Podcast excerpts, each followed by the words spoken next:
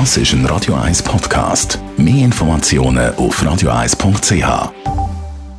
Das Radio 1 Automagazin. Präsentiert von der Herz. Ihre Autovermieter für Nutzfahrzeuge und Personenwagen. Natürlich auch elektrisch. Jetzt auf herz.ch. Heute reden wir über den Liebling von Peugeot, also das beliebteste Modell, und das ist der Peugeot 3008. In den vergangenen sieben Jahren sind rund, in rund 130 Ländern nämlich über 1,3 Millionen 3008 verkauft worden. Andrea Auer, Autoexpertin von Comparis. Jetzt kommt eine neue Version von dem SUV raus. Peugeot macht nämlich eine Elektrovariante vom 3008. Was ist denn speziell an dem E3008?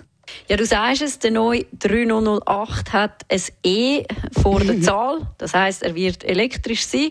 Und was so speziell ist, es ist das erste Auto, das auf der neuen Plattformstrategie STLA vom Mutterkonzern Stellantis bauen wird. STLA, das steht für Stellantis Architecture. Von diesen Plattformen soll es eben vier verschiedene geben. STLA Medium ist äh, die Plattform, die für Elektroautos mit bis zu 700 km Reichweite sollte genutzt werden und eben der 3008 ist das erste Auto, das jetzt darauf lanciert wird. Also das heißt, ich komme mit dem E3008 bis zu 700 km weit, ist das richtig? Ja, natürlich je nach Akkupaket und oder beziehungsweise Leistung. Die Long Range Variante mit dem grössten Akkupaket von 98 Kilowattstunden und mit 230 PS, die soll dann eben 700 Kilometer schaffen. Da gibt es aber auch noch andere Varianten, wo jeweils eine 73 Kilowattstunden Batterie an Bord ist. Die schafft dann rund 525 Kilometer. Vielleicht noch etwas zu den Leistungen. Mhm. Neben der 230 PS Variante gibt es noch ein Modell mit 210 PS und ein, ein schnelleres Modell mit 320 PS. Und was kann man dann zu der Optik sagen? Also wie sieht er aus? Ich würde sagen, sehr dynamisch. Mhm. Er hat ein, ein flacheres Heck als der Vorgänger. Ähm, er verfügt auch über die drei Krallen Lichtsignatur, die für Peugeot ja typisch ist. Also das heißt, dass bei jedem Skiwerfer drei vertikale LED-Streifen unten dran gibt, ähm, eben, wo so ein bisschen die Krallen von Peugeot sollten, äh, symbolisieren. Mhm.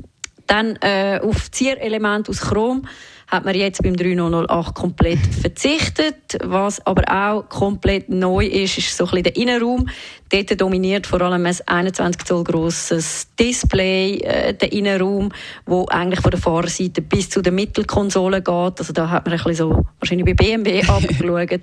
ähm, und da eben der Bildschirm geht auch so über dem Lenkrad schwebt, hat man dann bei Peugeot auch auf ein zusätzliches Head-Up-Display verzichtet. Tönt alles ziemlich gut. Ab wann kann man den Peugeot E3008 dann kaufen? Ja, Märzstart der soll Anfang des nächsten Jahres sein und je nach März, ich bin jetzt gar nicht sicher, wie in der Schweiz auch, soll es noch eine Hybrid- und eine Plug-in-Hybrid-Variante geben. Dazu gibt es aber auch noch nicht mehr Infos, was dafür klar ist. Auf der gleichen Plattform soll dann äh, nächstes Jahr auch der größere Brüder vom E3008 lanciert werden und zwar der Peugeot E5008. Wunderbar, vielen Dank für die Informationen, Andrea Auer. Das Radio 1 Automagazin präsentiert von der Herz. Ihre Autovermieter für Nutzfahrzeuge und Personenwagen, natürlich auch elektrisch. Jetzt auf herz.ch.